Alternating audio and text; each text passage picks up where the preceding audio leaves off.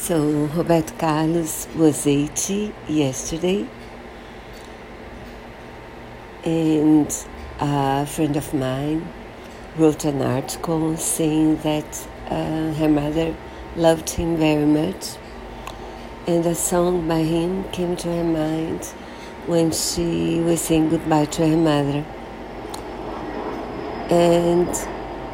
Another friend says Roberto Carlos has a song for each moment of life.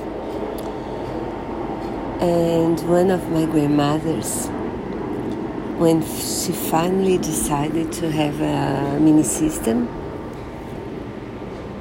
because most of the time she only listened for news, um,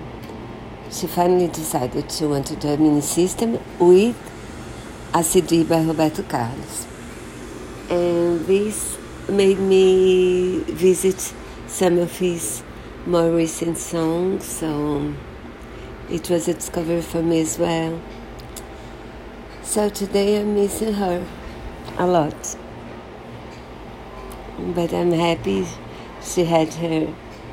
Roberto Carlos songs, um, her CD.